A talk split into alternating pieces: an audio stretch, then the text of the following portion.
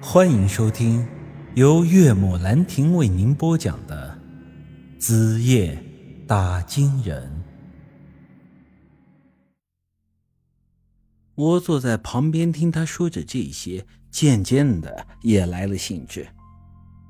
这两年来死了二十几个人，人家开矿的也没这么严重啊！这工程队也太不专业了吧？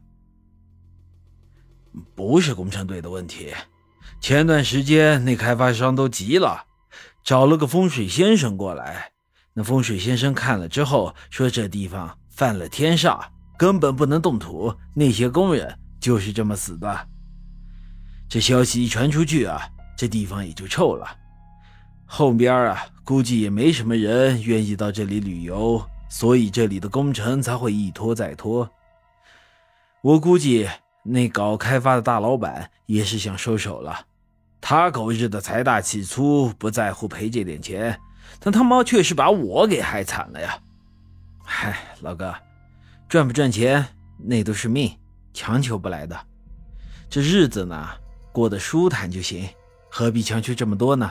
你说是不是？他叹了口气：“唉，你说的有道理啊。所以我想着，再过几天就把这店关了，进城摆地摊，做点小买卖。至于这破地方，那大老板愿意怎么弄就怎么弄，管不得。”老子的事儿了。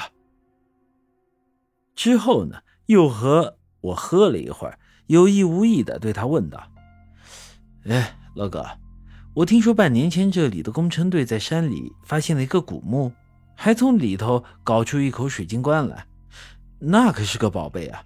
据说一转手就卖了八百万。”这话刚一说出口，那老板原本笑呵呵的脸瞬间就僵住了。我很是敏锐的察觉到这其中有猫腻，顿时又装作一副满不在乎的样子。吃啊，你这狗肉可炖的好呀！我这辈子可都没吃过这么好的肉啊！说着呢，又主动用啤酒瓶子跟他碰了一下。谁知道这家伙还是板着脸，就像是突然中了风一样。然后他把瓶子里最后一点酒给喝了，然后放下了碗筷。你到底是什么人？我刚才就觉得很奇怪了。这地方平时连个苍蝇都飞不过来，你在这里面转悠了一上午了。哼，老哥，你想多了。我就是来随便转悠一下的，没别的意思。他很是警觉地站起来。既然没别的事儿，吃完东西赶紧就走。我笑着点点头。哎，知道了，这不还没吃饱吗？哎，你这狗肉真的太好吃了。这种情况是个人都能看得出，这家伙是做贼心虚了。我估摸着这家伙不但知道这古墓的事儿，而且当时还可能从中捞了好处。这种事儿毕竟是犯法的，所以他才会这么的紧张。看他走到了一边，我依旧是笑着在那里大口大口的吃着狗肉，发出了吧唧吧唧的声音。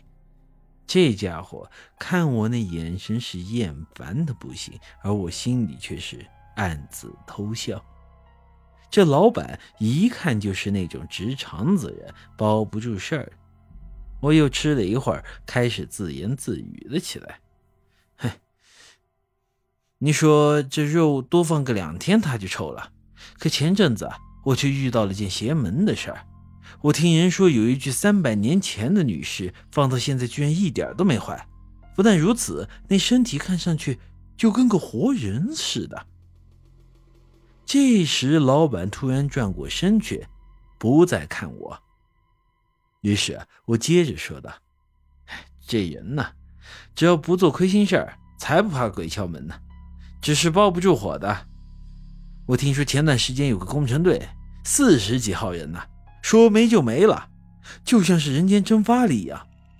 我估计啊，有些人要是执迷不悟，说不定哪天也人间蒸发了呢。”这时，老板果然是忍不住了，猛地一拍桌子，朝我转过身来：“你他妈到底是什么人？”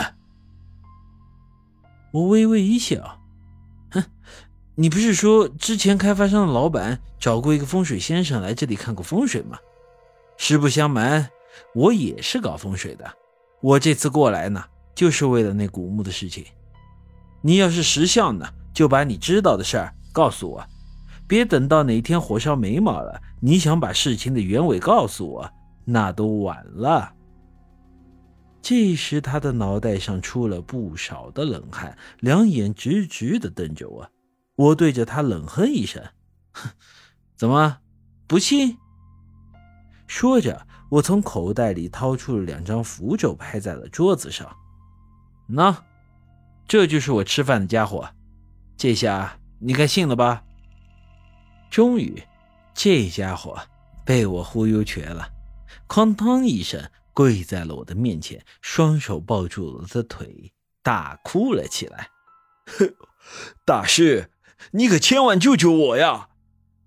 我一看，狗日的这么大的反应，他果然是和古墓的事情有关。此后啊，他便把他知道的一些事情跟我说了起来。本集已经播讲完毕，欢迎您的继续收听。